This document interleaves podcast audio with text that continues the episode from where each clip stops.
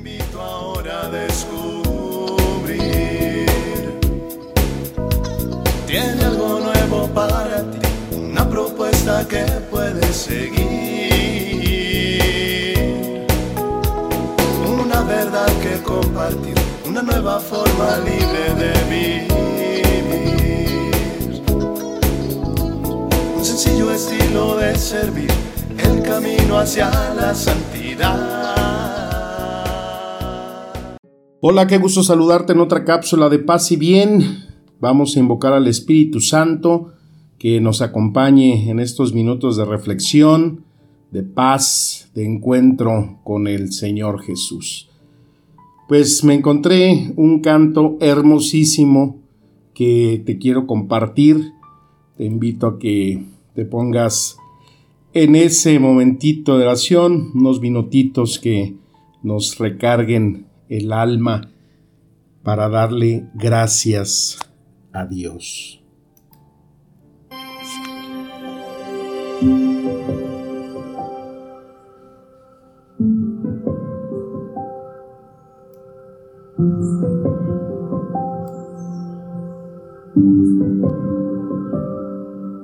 Tempranito en la mañana, al despertar el sol naciente, tengo el corazón colmado de gratitud ferviente.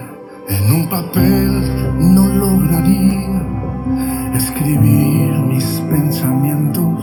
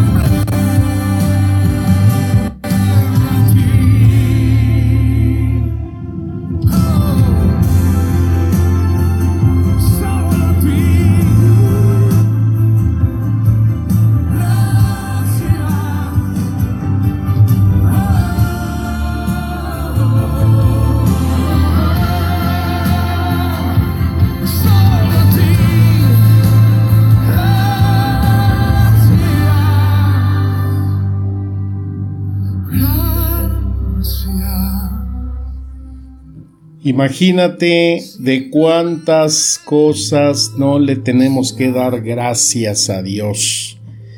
Todas las bendiciones que has recibido a lo largo de tu vida, de ese cobijo del Padre, de esa providencia que no te ha dejado ni un solo día, que no te ha soltado de su mano.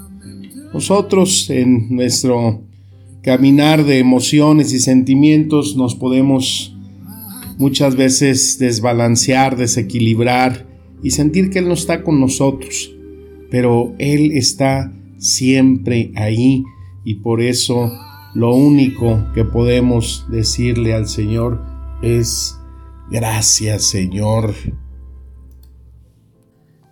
Y entonces qué importante es que tengamos siempre presente esta buena práctica de ser agradecidos, este constante eh, mirar al cielo, este constante estar viendo todo lo que nos rodea.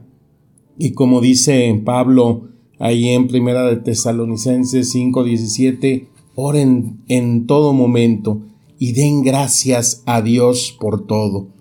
A veces es muy desesperante encontrar personas que todo es una situación de queja, no se puede encontrar nada bueno en su camino, siempre para ellos no existen las pequeñas cosas, no las ven de una forma maravillosa, no la pueden ver como una muestra de amor a Dios, y entonces eso pues va generando muchas veces que una persona que se va deteriorando en ser agradecido, entonces son personas que son altamente propensas a enfermedades eh, de todo tipo, eh, psicológicas, eh, físicas. Es algo que no puede ser parte de una buena salud espiritual.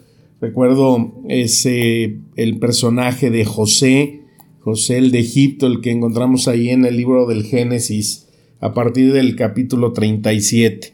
Ese José que fue vendido por sus hermanos, primero echado en una cisterna, después se va como esclavo a Egipto, está en la cárcel, pasa las peores calamidades, después eh, la esposa de eh, Putifar, su amo, que lo quiere seducir y lo acusa, una y otra y otra y otra tragedia, pues yo pienso que hasta por menos de eso alguien se puede amargar, alguien puede eh, pues estar en un constante reclamo a Dios y a la vida, pero él se mantiene siempre firme y se mantiene siempre esperanzado en su Dios. Y sobre todo cuando él ya después de que el faraón lo reconoce y le da ese cargo como el segundo de Egipto, es cuando él se casa, él se une a su mujer y al primero de sus hijos le pone el nombre de Manasés, que quiere decir el que olvida. Y en una traducción más comprensiva, pues es Dios me ha hecho olvidar. Y al otro hijo, que es Efraín, es el significado de ese nombre que quiere decir prosperar. Dios me ha hecho prosperar. Fíjate, después de toda esa vida que ha tenido, José le agradece a Dios por todo lo que ha vivido, lo que ha pasado, y entonces lo plasma en los nombres de sus hijos. Manasés, y Efraín.